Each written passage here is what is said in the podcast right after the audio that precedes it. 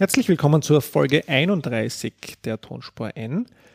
Wir widmen uns heute wieder dem Thema Konsum, und zwar nachhaltigen Konsum. Und wir, das sind ich, Roman Mesicek und Annemarie Harand. Ich freue mich sehr. Die mir gegenüber sitzt, ja. Nach unserer letzten bombastischen Folge äh, zum Rückblick Biofach haben wir uns gedacht, jetzt äh, ein wenig äh, Fach-Know-how, soweit wir das haben, beziehungsweise uns jetzt angelesen haben, auch zum Thema nachhaltiger Konsum und was das bedeutet, wollten wir euch auch noch mitgeben.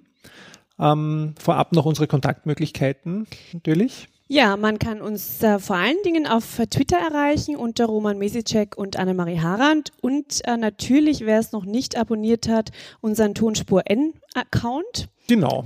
Und in weiterer Folge, wer es auch noch nicht abonniert hat, unseren Instagram-Account mit ganz schicken Fotos. Genau, da gehen wir immer, zumindest wenn wir eine neue Sendung machen, ein Foto online und werden uns auch bemühen, vielleicht noch mal ein bisschen öfter was zu posten.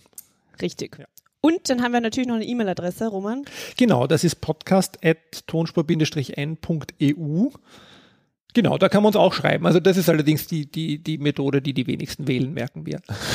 Ja, also gerne Interaktion, gerne Feedback. Genau, darüber freuen wir uns. Ja, ja und apropos Twitter. Es gibt ein Ranking, das äh, unter anderem auf Twitter veröffentlicht wird, ähm, zu den nachhaltigen 100 Top genau. 100 Personen, die sich im Bereich Nachhaltigkeit Hast und auf gesehen? Twitter engagieren. Ja. Ich habe es gesehen, ich habe es mir sofort durchgelesen. Und was sehe ich da? Auf Platz 19? Professor Roman Mesicek. Ah, Professor bitte erst ab dem 31. März. Aber es ist schön, dass du das schon er erwähnst hier im Podcast. ähm, also in ein paar Tagen. Ähm, ja, genau. Dann aber Roman Mesicek auf Platz 19. Ja. Ich gratuliere. Ja, danke schön. Da habe ich mich sehr gefreut. Also das ist, ich habe mich da, sozusagen, man kann sich da anmelden, ja, im Prinzip. Das macht die Triodos Bank und versucht im deutschsprachigen Raum die 100 Influencer äh, der zur Nachhaltigkeit hier zu sammeln und dann auch zu ranken. Und das ist natürlich, äh, ich finde es einmal ein großer Spaß, aber man freut sich natürlich auch, wenn man da einsteckt äh, und dann eigentlich ganz gut zwischen vielen Personen, denen ich eben auch auf Twitter folge, äh, mittendrin dann gleich startet. Ja, ich meine, es hat sicher äh, den einen Grund, dass ich wirklich äh, relativ aktiv bin, aber ich glaube auch mit dem Podcast und die, da werden auch irgendwelche anderen Dinge gemessen äh, an Reichweite oder keine Ahnung, ja, kenne ich mich nicht aus, ja. Ich weiß auch nicht, wie seriös das ist, aber ein Spaß ist es auf jeden Fall. Ja, und man freut sich doch. Ja, und super, dass die Tirolus Bank das macht. Ja, genau. Und es hilft ja auch der Verbreitung und Vernetzung, weil ich habe jetzt wieder zwei neue entdeckt, äh, Kolleginnen in dem Bereich, denen ich folge und mir an, durchlese, anlese, was sie so posten. Also eine gewisse Verbreiterung äh, entsteht dadurch. Das ist schön für unser Thema. Absolut. Ja, ja ähm, Konsum, Roman. Konsum. Dürfen ja. wir überhaupt konsumieren? Ja, ja ich, ich glaube, wir sollten konsumieren, wenn es nach der Politik und den Unternehmen geht, weil Wachstum hat ja auch immer irgendwas mit äh, Konsum zu tun. Aber ähm, vielleicht eröffne ich ganz kurz mit einem Artikel, den wir auch in die Shownotes geben, weil der hat so einen schönen, schönen Titel. Äh, ich will Verbote. Äh, das formuliert der Sebastian Dalkowski in der Zeit. Äh, in diesem Artikel zum Thema Konsumverhalten, weil er eben argumentiert, das, was wir ja auch argumentieren würden, dass wir über unsere Verhältnisse leben, was äh, den Ressourcenverbrauch angeht. Ja, und er sagt halt, von selber wird sich da offensichtlich nichts ändern. Wir brauchen jetzt Verbote, damit sich was ändert, damit der Konsum nachhaltiger wird, damit weniger Ressourcen verbraucht werden, sozial die Standards eingehalten werden oder nicht. Ja, es ist, ist, ein bisschen gewagt natürlich der Artikel, aber auf jeden Fall lesenswert und ähm, ja, meiner Meinung nach, äh, natürlich braucht es Verbote, also bin ich ja klar dafür ähm, dass alle Coffee-to-go-Becher verboten werden, Hausnummer. und das ganze Plastikbesteck, also das ist mir in den USA wieder aufgefallen und Frankreich hat es jetzt ähm, quasi verboten. Ähm, also das, das geht nur über Verbote, solche, solche Sachen. Das mhm. kann man überhaupt nicht anders lösen. Also ja. Punkt. Ja, um. und ich meine, die, die Konsumgesellschaft, wenn man so will, in der wir leben, äh, die hat sich ja nicht von heute auf morgen entwickelt. Also das, wo wir jetzt stehen, wo äh, eben er als sehr reflektierter Schreibender hier und vielleicht auch sehr pointiert in dem Artikel Verbote äh, äh, fordert, wird auch nicht von heute auf morgen gehen. Wenn wir ein bisschen äh, zurückblicken, ich finde äh, da eine Definition, äh, die ich mir rausgesucht habe und die möchte ich auch zum Besten geben, wenn ich sie mir schon raussuche, ähm, von Schneider aus dem Jahr 2000 äh, zum Konsumbegriff an und für sich. Und das finde ich einfach auch recht spannend, sich das mal zu überlegen. Konsum ist ein dynamischer, mehrphasiger Prozess, der mit der Bedürfnisgenese beginnt, Aktivitäten der Informationsgewinnung und Entscheidungsfindung umfasst, sich über die Nutzung bzw. den Verbrauch von Gütern erstreckt und mit der Entsorgung endet. Ja? Also schon mal ein Widerspruch oder Widerspruch. Wenn wir landläufig von Konsumieren reden, dann gehen wir sozusagen wohin und nehmen was in die Hand, ja, und das kaufen wir, ja. Aber unbewusst haben wir natürlich irgendwo eine Entscheidung getroffen, äh, uns vielleicht informiert oder vielleicht auch nur irgendwie sind wir durch unsere Freundinnen oder Freunde darauf hingewiesen worden. Und da kommen wir gleich noch dazu, was für unterschiedliche Möglichkeiten darauf auf etwas hingewiesen zu werden es gibt. Ähm, nutzen es dann und am Ende werfen wir es weg. Ja? Und wenn man diesen Prozess jetzt umlegen würde äh, auf unsere sozusagen nachhaltige Betrachtungsweise, dann sieht man sofort und auch wahrscheinlich die Hörerinnen und Hörer, dass an jedem dieser Punkte gibt es eigentlich Möglichkeiten einzuhaken, wenn man sich in Richtung nachhaltiger REM-Konsum orientieren will oder wenn man zumindest versuchen will, hier in diesem Prozess, der eben in vielen Regionen der Welt oder auch in viel, bei vielen Menschen nicht nachhaltig läuft, weil er vielleicht die falsche Produkt, unter Anführungszeichen falsche Produktentscheidung für ein nicht nachhaltiges Produkt, äh, was vielleicht zu viele Ressourcenverbrauch getroffen wird, diesen Prozess äh, zu verändern. Ja, ich glaube, das ist halt der Punkt, wenn man will. Ne? Es gibt ja genügend Leute, die haben überhaupt keine Lust drauf, sich damit zu beschäftigen oder äh, quasi äh, wollen sie nicht. Ähm, und und da ist, da ist halt einfach der Punkt da, also für, für genau gewisse Leute, Gruppen, wie auch immer, muss es Verbote geben, weil wenn, wenn oh, man Lust, ganz ein Ich weiß, ich weiß. Also wenn, die Elitendiskussion. Ich, hab, ich weiß, aber na, absolut, ah. absolut. Aber letztens habe ich wieder gehört ähm, von einer Person, die nicht gewusst hat, dass Kokosnüsse und Palm, äh, also Kokospalmen und Palmölpalmen, dass das was Unterschiedliches ist. Mhm. Deswegen, wenn man da irgendwo draufschreibt, dann irgendwie ohne Palmöl oder dass das irgendwie ein Problem ist, ja, also da muss man mal anfangen. Also ja. es ist, ist wirklich immer die Frage, wo, wo fängt man an? Aber wie gesagt, also Coffee-to-go-Becher, das ist mein Lieblingsbeispiel in dem mhm. Bereich. Also wo ich mir schon längstens gedacht habe, warum, warum hat es noch niemand verboten? Weil es einfach ein relativ einfaches glaube, Verbot ver ist, ja. Verbieten ist halt auch relativ schwierig, ja. Ich meine, wenn wir hatten äh, ja schon mal äh, die Diskussion über Policy Measures, ja. Ich glaube, Wachstum in Wandel gibt es eine Folge, wir werden den Link in die Shownotes geben. Ähm, da haben wir auch äh, uns mit diesem, dieser Frage, wie kann man Politikgestaltung äh, sozusagen so oder wie kann man Politik so gestalten, dass nachhaltigere Entscheidungen dann auch in der Gesellschaft entstehen oder getroffen werden. Und da gehören natürlich Verbote dazu und Incentives. Äh, Tim Jackson ist ja da sozusagen der, der Vorreiter äh, mit, seinem, mit seinem nachhaltigen Konsummustern äh, durch die Politik äh, stärken.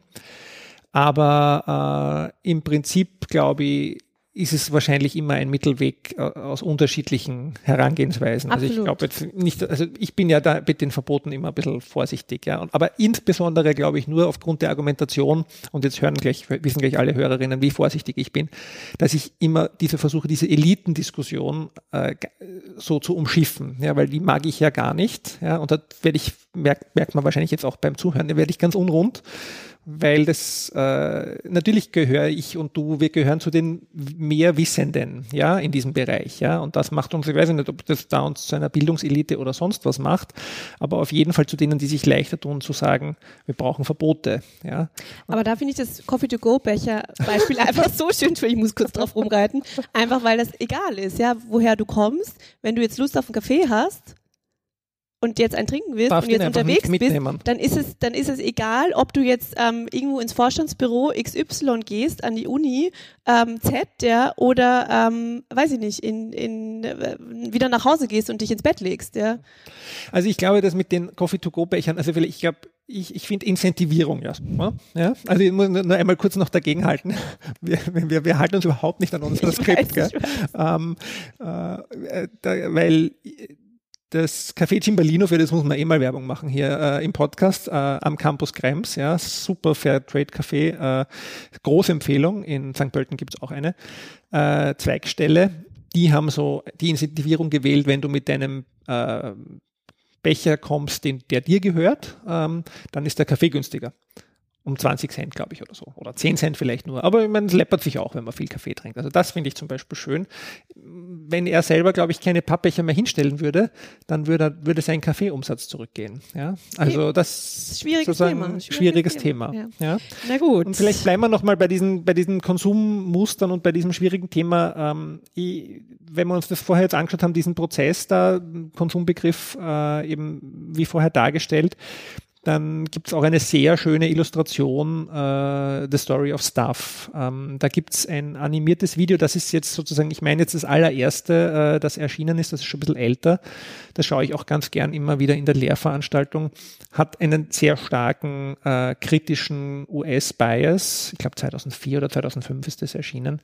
Äh, ist lustig jetzt auch noch anzuschauen, aber es geht halt ganz stark auch um die Beeinflussung äh, dieses Konsumverhaltens durch die Unternehmen, ja, weil äh, wenn wir uns diesen Prozess anschauen, die Bedürfnisgenese und die Informationsgewinnung, die da äh, äh, sozusagen angesprochen wird und uns dann sozusagen anschauen, wie die Konsumgesellschaft sich verändert hat in den letzten 40 Jahren, dann sieht man ganz klar, dass Marketing, Werbung, Großunternehmen einen großen Einfluss darauf hatten, ein, was wir kennen überhaupt und was wir kaufen. Ja als sozusagen als eine große äh, Einfluss, ein großer Einflussfaktor. Und das andere, äh, dieses, dieses äh, Bedürfnis, ja, das wir vielleicht gar nicht hatten für manche Produkte, erst geweckt wurde durch diese äh, Werbung. Das gibt's ja heute auch noch im Prinzip. Ja. Also es hat sich ja nicht verändert im Großen. Es ist vielleicht ein bisschen sensibler geworden, wenn man sich Werbekampagnen von früher und heute anschaut. Und das Zweite, was in dem Video gut herauskommt, ist sozusagen diese soziale, äh, soziale Rahmenbedingungen, die auch einen ganz starken Einfluss haben. Ja, das ist jetzt vielleicht nicht bei uns. Also wenn du jetzt einen roten Pullover hast, kaufe ich mir nicht unbedingt auch gleich einen roten Pullover. Aber da auch wieder in manchen äh, Gruppen ist es eben wichtig, mit dabei zu sein und sich dasselbe wieder zu kaufen oder vielleicht auch dasselbe Produkt jedes Jahr neu zu kaufen oder jedes Jahr ein neues Handy zu haben. Das ist, haben wir ja heutzutage immer noch, ja, dieses äh, Konsumverhalten. Und ich, wir haben, glaube ich, eh auch mal im Podcast drüber geredet, über diese Aktion. Jedes Jahr ein neues Handy, die uns so aufgestoßen ist. Weil ja. im Prinzip kann man ja auch durchaus äh, länger ein Handy ver, ver, verwenden. Ja, also ich glaube, das ist sozusagen, wie wir, du, ich, aber auch viele andere zu ihrer Konsumentscheidung kommen, ist ja hochkomplex. Ja, und da stimmt es, wie du richtig sagst. Also einfach zu sagen, das gibt es nicht mehr, wäre sozusagen der einfachste Weg in dem Ganzen, weil dann würden wir sozusagen das Produkt an und für sich aus dieser Gleichung herausnehmen. Ja, aber dann musst du sozusagen wieder überlegen, ob die Politik dann damit glücklich ist, wenn sie was verbietet und dann nicht mehr gewählt wird. Also es ist natürlich, wie wir wissen, sehr systemisch und sehr komplex. Schwierig, schwierig. Ja. Vielleicht ein, ein Kommentar auch noch dazu, eben bezüglich auch den Marketingaktivitäten ähm, mhm. und sagen wir so die, die Marketing- oder die Wissenschaft des Marketings, ja. Da gibt's ja ähm, einen Guru, den, den bekommen wir in der Betriebswirtschaftslehre vorgesetzt, der Herr Kottler. Mhm. Äh, und der ist halt seit den 80ern, hat sich da nichts verändert. Na, das stimmt. Ja. Nichts. Mhm. Also da hat wirklich, also ich meine, wann habe ich studiert? Anfang der 2000er Jahre. Ähm, und und die, wir haben mit den Büchern aus den 80ern gearbeitet und ich habe mir gedacht, gibt es da nichts Aktuelles? Aber es, nein, es ist genau einfach die gleiche. Meine Bedürfnispyramide ist genau gleich geblieben. Ähm, die Basics, wie das funktioniert, das wird immer gleich bleiben. Das, ja. das fand ich damals sehr interessant, wo ich mich aber auch gewundert habe. Okay, anscheinend, ja, pff, auf das bauen ja noch alle auch. Ja, und man muss auch wieder da sagen, also die, vielleicht auch die Hörerinnen und Hörer und wir zwei und viele andere, die sich jetzt auch alle auf der Biofach, äh, wie wir letztes Mal gehört haben, getroffen haben, äh, leben halt auch in einer Welt, wo wir das reflektiert betrachten. Und wenn wir uns anschauen, die aufstrebende Mittelschicht äh, in China Letz des letzten Jahrzehnts, die durch Regeln sozusagen dazu gebracht werden, nicht mehr Auto zu fahren, sondern Fahrrad zu fahren, weil einfach der Smog zu stark ist. Also da sehen wir diese Verbote, aber die an und für sich so von ihrem Bedürfnisverhalten versuchen halt auch einen Standard zu erreichen und im Prinzip vielleicht nicht alle Fehler uns nachmachen äh, der Entwicklung seit den 60ern äh, in, in Industrieländern, aber doch auch sozusagen äh, gewisse Konsummuster einfach übernehmen. Ja, also das, ich, ich, ich bin ja nicht so der große Reisende, äh, wie man vielleicht auch schon mal gehört hat im Podcast, aber ich meine, ich war vor, ich glaube, sicher zehn Jahre her, dass ich da in Shanghai war und damals wahrscheinlich auch noch jünger und naiver, aber unglaublich, was sozusagen da konsumiert wird, ja, und wieder auch sozusagen westlich konsumiert wird und wieder verkauft wird. Und damals war ich auf so einem Wirtschaftskongress und da hat äh, L'Oreal damals präsentiert, die damals präsentiert haben, wie sie jetzt ihre Entwicklungsabteilung äh, im großen Stil in Asien aufbauen, weil sie halt eben A, sozusagen asiatische äh, Haare anders sind und auch äh, sozusagen Haut, andere, anderen Hauttyp, anderen Hauttyp haben aber weil das ihr Markt ist, mhm. ja. Also für ihre Shampoos und Produkte, ja. Wir sind hier gesättigt, aber die sind dorthin. Also wir sehen eigentlich vielfach genau dieses äh, Verhalten oder diese, diesen, diese sozusagen Unternehmen als Treiber äh, des Konsums äh, sehen wir immer noch. Und das ist sozusagen wiederum dem geschuldet, dass wir natürlich in diesem Wachstumsparadigma verhaftet sind und die Unternehmen wachsen müssen, ja. Im Prinzip wäre natürlich schön, wenn jetzt äh, dieses äh, Wachstum mehr, mehr auf dem bio-verantwortlichen Ökounternehmen sozusagen äh, laufen würde und, und den anderen, den großen, was wegnehmen würde. Das passiert wahrscheinlich schon. Vermutlich nicht in der Geschwindigkeit, mhm.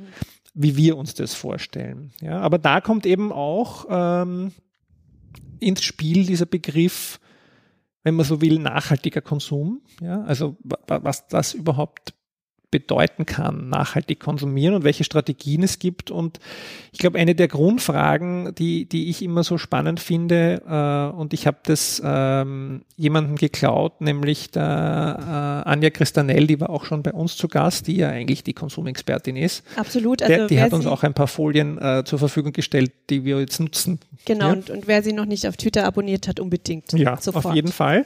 Große Empfehlung. Ähm, aber äh, was, ich, was ich sagen wollte, sozusagen, sie stellt immer in den Lehrveranstaltungen die Frage, wer trägt denn die Verantwortung für nachhaltigen Konsum? Und ich habe das übernommen und dann gibt es immer so die Auswahl Politik, ähm, Konsumenten an und für sich, NGOs, Wissenschaft kann man doch dazu nehmen, man kann sich noch ein paar andere überlegen. Ähm, und da kommt auch wirklich immer was anderes raus. Weil wie, wie sozusagen bei dir, äh, du sagst jetzt äh, Verbote, also dann ist es die Politik im klassischen mhm. Sinne. Ganz viele andere sehen auch immer die Konsumentinnen in der Pflicht, also die sollen sich gefälligst ganz stark informieren. Und was ich jetzt vorher nicht gesagt habe, aber klar, die Unternehmen sind auch sozusagen, und viele sagen auch, naja, die Unternehmen dürfen es einfach nicht mehr verkaufen oder mhm. müssen es nachhaltiger produzieren. Und diese Fragestellung zu machen, und das habe ich jetzt eigentlich immer an der WU im Bachelor auch immer wieder mal gemacht und auch bei mir.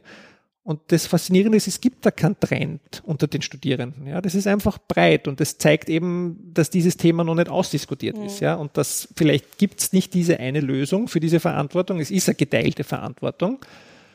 Aber dann gibt es wahrscheinlich auch dieses Loch oder sozusagen oder diese Lücke, diesen Gap, wie man so sagt, dass die halt nicht miteinander reden keine Ahnung. Also da, da, da bin ich jetzt sozusagen auch überfragt zu sagen, wie, wie schaffen wir diesen Sprung zu einer, da wird man ja Nachhaltigkeitspolitik für nachhaltigen Konsum brauchen. Ja. Ähm, also das ist, das, dieser Verantwortungsbegriff ist sehr spannend, aber wenn wir jetzt mal davon ausgehen, äh, dass wir äh, Verantwortung übernehmen ähm, für unseren Konsum, dann finde ich äh, ganz spannend, wenn man sich sozusagen das ein bisschen anschaut, es gibt da, wir haben, glaube ich, mal drüber gesprochen, über starke und schwache Nachhaltigkeit, mhm. auch im, im, im Podcast. Also schwache Nachhaltigkeit, die von der Substituierbarkeit von äh, Ressourcen ausgeht. Das heißt, also wenn halt ein, eine Pflanze, wenn es die nicht mehr gibt, dann werden wir das halt ökonomisch oder technologisch schon lösen. Und starke Nachhaltigkeit, also dass sich eigentlich sozusagen jetzt auch äh, durchgesetzt hat äh, in der Fachdiskussion als äh, sozusagen das Substi ver verloren gegangene Dinge sind verloren. Ja, ich meine, das ist ja auch physikalisch irgendwie klar, ja, oder? Ich meine, aber es ist halt eben nicht nur physikalisch, es ist sozioökonomisch. ähm, ähm, und im Prinzip kann man das auch bei Konsum, also bei nachhaltigem Konsum im weiteren Sinne äh, spricht man halt auch davon, äh, Kauf von Bio-Lebensmitteln, Kauf von Fairtrade, Fairtrade-Kleidung, äh, Verwenden von Recyclingpapier. Also eigentlich alles, was wir äh, auch schon machen, was den sozusagen den Fußabdruck äh, ökologisch und sozial äh, verringert. Und bei nachhaltigem Konsum in engeren Sinn, das ist im Prinzip etwas, äh, wenn wir uns auf die Brundtland-Definition im Kern zurückbesinnen. Das heißt, äh, der Konsum, der verallgemeinerbar ist, sodass jeder genau das Gleiche konsumieren könnte. Mhm. Ähm, und das ist sozusagen nicht auf Kosten zukünftiger Generationen leben und alle müssen sozusagen Generationen und äh, global gerecht äh, leben. Das ist natürlich ein fiktives Bild, diese, diese, diese enge Definition, diese enge, äh, strenge Definition von äh, nachhaltigen Konsum. Aber wenn wir uns ehrlich sind, ist es sozusagen das Ziel, an dem man sich orientieren muss, weil wir wünschen uns im Sinne der Nachhaltigkeit und auch der SDGs diese Equality, ja, äh, keiner darf zurückgelassen werden. Ähm, also müssen wir uns auch mal überlegen, wie geht sich das aus? Ja, ich weiß jetzt auch nicht, ob wenn wir alle Recycling-Toilettenpapier verwenden auf der ganzen Welt, vielleicht geht es sich ja trotzdem nicht das aus. Hat sich wahrscheinlich noch niemand durchgerechnet. Das ähm, wäre auch mal eine Masterarbeit, Roman. oh, ja. Ich glaube, die muss ich ein paar vergeben. ja. Ähm, ja, aber natürlich ist es trotzdem, trotzdem der Einstieg. Ja. Also das ist, glaube ich, äh, die Kernfrage, aber das sollte jetzt nicht sein, heißen, dass wir aufhören sollen, Biolebensmittel zu kaufen. Ja, ich glaube, das ist sozusagen dieser erste Schritt, ja, und vermutlich äh, gibt es sozusagen eine Taktik, wie man da strenger werden kann mit sich selber oder wie auch Unternehmen stärker vielleicht darauf aufspringen, ähm, um sich an dieser Vision zu orientieren, diesen nachhaltigen Konsum in engeren Sinne und da gibt's ja drei, wenn man so will, Strategien, die im Prinzip jeder, jeder anwenden kann äh, für sich selber. Ja, oder besser gesagt, für sich selber ist ganz gut, aber wenn man auch mit Unternehmen mit einbezieht in diese Gleichung und vielleicht auch Politik als Politikmaßnahmen. Also vielleicht nochmal ganz kurz als Übersicht, das ist die Effizienzstrategie, Konsistenz und Suffizienzstrategie. Und das finde ich äh, eben ganz spannend und wenn man sich an unsere Umweltmanagement-Folgen, also heute haben wir viele Referenzen und CSR-Folgen erinnert, Effizienz ist ja eh was ganz äh, sozusagen Natürliches für Unternehmen. Ja, das ist sozusagen jetzt eher der, der Unternehmenszugang, würde ich sagen, äh, dass die effizienter werden, weniger Ressourcen brauchen, erwarten wir uns eigentlich alle und erhoffen wir uns alle. Ähm, ob das jetzt sozusagen den großen Switch zu nachhaltigem Konsum bringen wird, Nein, aber es ist ein Teil auf jeden Fall. Ja. Und das ist ein ganz wichtiger Teil. Ja. Also wir werden nicht nur mit Effizienz auskommen, äh, insbesondere weil ja momentan ist ja oft so, dass wir was effizienter machen, aber dafür dann mehr verkaufen wollen und dann haben wir einen Rebound-Effekt. Das heißt, dann, dann steigert sich das wieder sozusagen, also der Absolut, die Absolutzahl wird wieder mehr. Und wir brauchen ja absolute Reduktionen, nicht immer nur äh, Relativreduktionen. Ähm, also hier auch der Beginn sich das mal anzuschauen, was, wo, wie, wo, wann überhaupt effizienter gestaltet werden kann oder was, wie viel Ressourcen überhaupt verbraucht. Ja. Ich glaube, das ist halt der Start auch dieser Effizienz. Genau, also, ja, und auch wenn man sich Unternehmen anschaut, also die äh, Lifecycle Analysis von Produkten, ja, wer macht denn die schon umfangreich? Ich meine, es gibt jetzt neue EU-Verordnungen und man muss eh sich mehr schon anschauen als Unternehmen, aber wir stehen im Prinzip am Anfang, also Großunternehmen, die, die schon lange über viele Jahrzehnte Produkte am Markt haben und die halt inkrementell weiterentwickelt haben, ganz selten haben die für all ganz bis ganzes Produktportfolio Lifecycle Analysen. Aber das sind eigentlich Dinge, die man brauchen würde, um hier Entscheidungen zu treffen und im Prinzip mittelfristig auch mal, um zu sagen, okay, das ist ein nachhaltigeres Produkt, ein gutes Produkt. Ah, das hören jetzt die Hörer nicht, dass ich gerade Gänsefüßchen, Gänsefüßchen gemacht habe in der Luft. Vorsicht, Gänsefüßchen. ein nachhaltigeres Produkt als das andere. Ja. Tatsache ist, wir brauchen diesen Effizienzgedanken. Äh, mehr denn je in vielen Bereichen, also auch im Energiebereich, aber er wird sozusagen nicht reichen. Und das, was ja auch schon aufkommend ist mit der Konsistenzstrategie äh, oder eine Konsistenzstrategie, ich meine, was alle kennen, ist Kreislaufwirtschaft. Ja, also ich glaube, da mein Cradle to Cradle ist vielen bekannt. Also von der Wiege bis zur Bahre keine Abfälle produzieren, sondern immer alles weiter nutzen. Das ist auch was, was Leute verstehen. Das verstehen ja. die Leute, ja. Das äh, kann man auch auf Produkte anwenden. Äh, also eine meiner, meine, eines meiner, es hat auch was mit, mit Nachhaltigkeit, mit Tradition, also mit Langfristigkeit und Tradition teilweise zu tun. Dieses eines meiner Lieblingsbilder habe ich wahrscheinlich auch schon mal erwähnt, äh, ist die Kaffeekanne, diese alte aus italienische aus Metall, die man so auf den Herd stellt und ähm, von äh, einem Institut für, International, für Design Research in Wien, die haben so ein Buch herausgegeben, wo sie diese Kanne gegenübergestellt haben einer Nespresso-Maschine. Ui. Und sie haben das als, als Bild einfach nur gezeigt, mhm. ja, auf der ersten Doppelseite. Dann haben sie es beschrieben, die Ökobilanz etc., das ist alles ganz ausführlich, aber dann sieht man schon irgendwie gleich, also jeder Mensch, wie du vorher gesagt hast, erkennt, da ist irgendwas faul. Ja? Also da habe ich fünf Teile oder sieben und jeden kann ich auseinandernehmen und äh, neu machen und da habe ich 300, ja, und im Prinzip ist das Endergebnis dasselbe, ja. Also ähm, da werden wir auch den Link äh, in die Shownotes geben, weil das finde ich auch eine wirklich ganz spannende äh, Betrachtungsweise, sich die Produkte aus der Sicht anzuschauen, ja. Und wenn man sich Eco-Design gibt, Studiengänge gibt es ja auch jetzt mehr schon. Also ich glaube, das wird auch ein Thema äh, in Zukunft mehr, ja.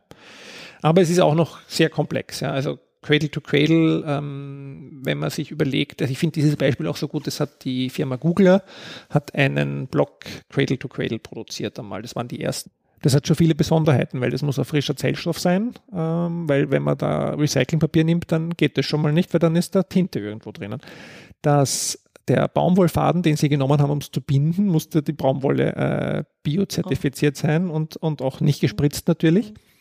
Ähm, der Druck, der drauf gekommen ist, weil sie haben auch Seiten drauf gedruckt oder irgendwie Bilder drauf gedruckt, der musste natürlich auch aus Druckfarben sein, die zertifiziert waren. Das musste nämlich alles biologisch abbaubar sein und äh, eben theoretisch am Kompost landen können. Ja. Und ich habe dann, äh, wenn man zynisch ist, mich darüber lustig gemacht, weil ich gesagt habe, wenn ich jetzt komme mit irgendeinem Kugelschreiber und da reinschreibe, dann ist alles verloren, weil der Kugelschreiber, die Kugelschreibertinte, ist nicht äh, äh, abbaubar und nicht zertifiziert. Vielleicht. Ja, und das ist, glaube ich, äh, die große Herausforderung an Cradle to Cradle. Ja. Aber das, damit will ich mich nicht drüber lustig machen oder sagen, dass das nicht gemacht werden soll, aber ich finde, das illustriert ganz gut, das ist äh, ein, ein Kreislaufprozess oder umzustellen auf Kreislaufwirtschaft ist wirklich hochkomplex einfach. Ist nicht ja. schwer, ja. ja.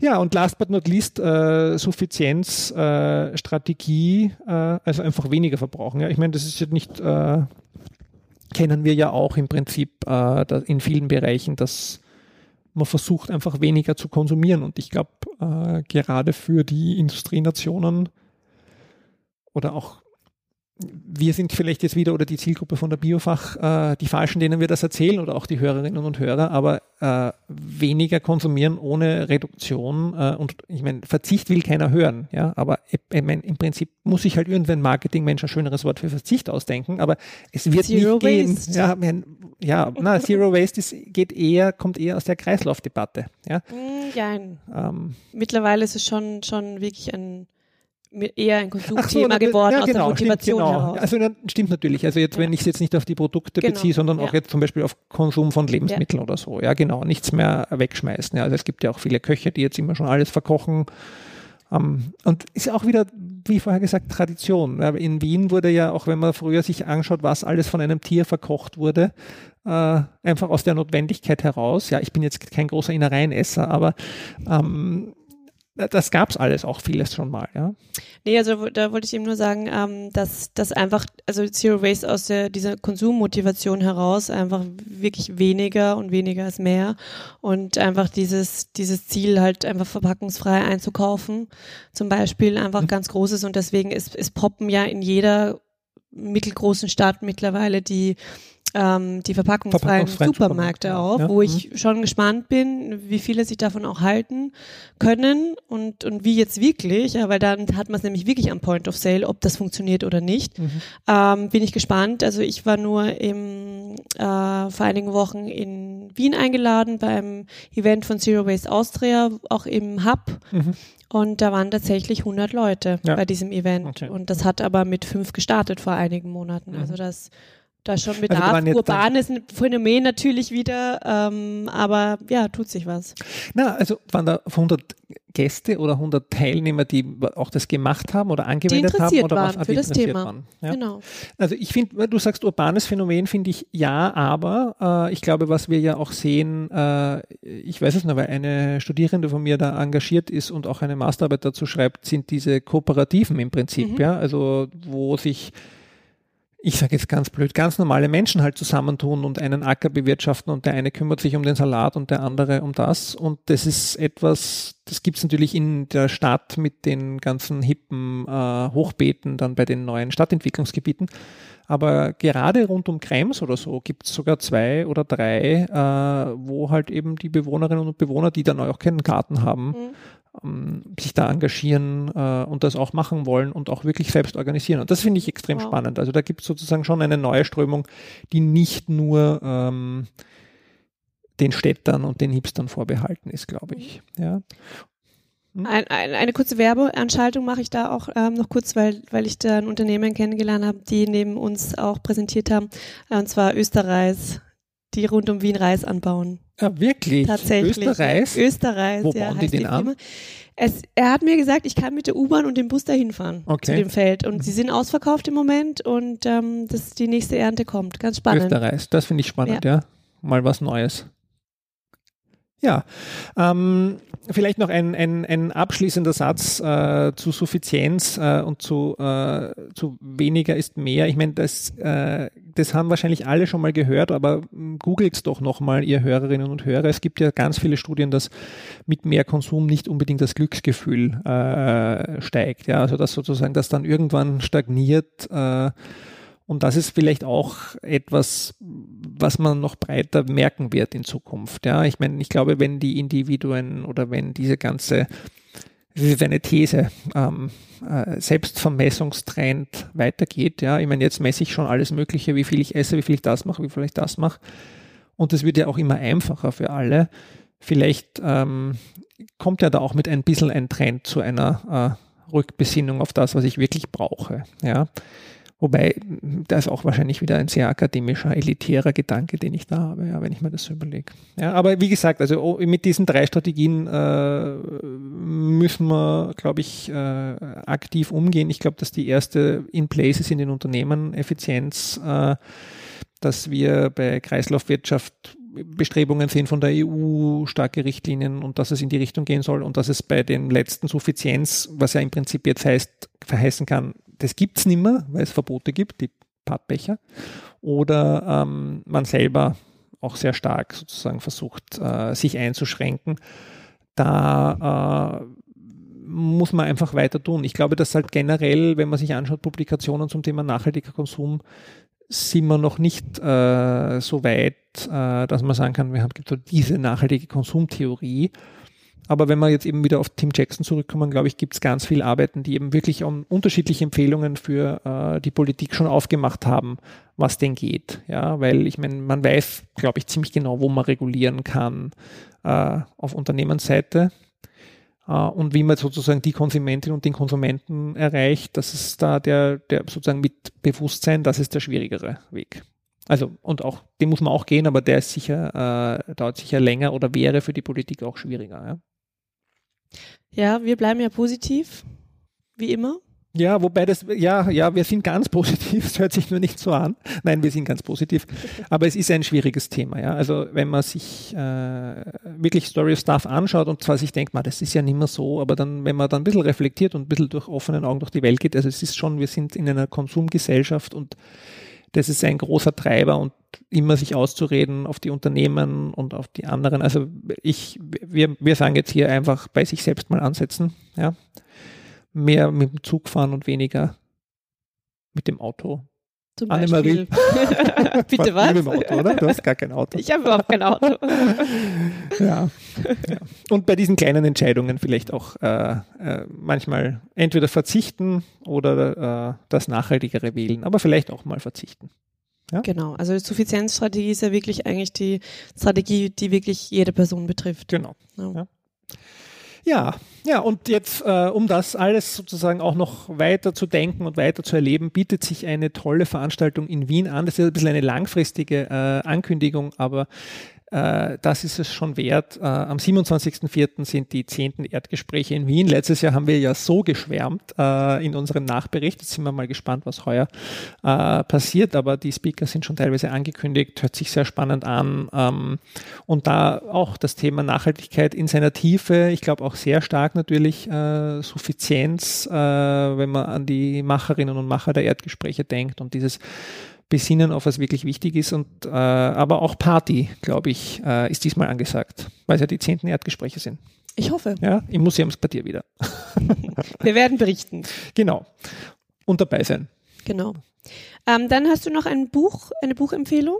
Oma? Genau, ähm, eine Buchempfehlung noch, äh, Konsumtrottel, auch passend zum Thema äh, von Sepp Eisenriegler, Das widmet sich speziell dem Thema äh, Elektrogeräte. Sein großes Thema ist ja geplante Obsoleszenz. Ähm, aber das wollten wir schon länger mal empfehlen und diesmal passt es ihm so gut vom Thema. Äh, er widmet sich eben vor allem Waschmaschinen und Weißware äh, und wie die teilweise von Unternehmen so gestaltet werden, dass sie entweder nicht reparierbar sind oder dass sie langfristig, äh, nicht langfristig halten und eben öfter ausgetauscht werden müssen. Und das ist einfach unglaublich spannend und das ist sein Kerngebiet. Also er hat äh, begonnen in Wien mit einem Unternehmen, äh, sozialökonomischen Betrieb damals, das Waschmaschinen repariert hat. Und die kennen sich wirklich aus. Inzwischen sind sie ein ganz normaler Betrieb, also nicht mehr gefördert und auf, stehen auf eigenen Beinen und das Buch hat er herausgegeben und ist sehr, sehr lesenswert. Ja, vielleicht äh, schaffen wir es ja auch mal, ihn einzuladen, weil äh, Sepp Eisenregler große Empfehlung, Urgestein in dieser Szene äh, und äh, immer eine gute Episode wert. Ja. Hat viel bewegt in dem ja, Bereich. Genau, so ist es. Ja, dann herzlichen Dank fürs Zuhören. Ja, wir werden uns noch ein bisschen weiter mit dem Thema nachhaltigen Konsum beschäftigen. Ja, es gibt einen Überraschungsgast im nächsten Wir wollen es aber noch nicht sagen. Wir verraten es noch nicht, nein. Aber es ist wirklich ganz was Tolles. Ja. Es, es wird ein Highlight sondergleichen. Ich freue mich sehr drauf. Ich freue mich auch. Ja, super. Gut, dann äh, bis zum nächsten Mal. Eine schöne Zeit. Nicht zu viel konsumieren und äh, Vielen alles Dank fürs Gute. Zuhören. Ja. Bis Tschüss. bald. Tschüss.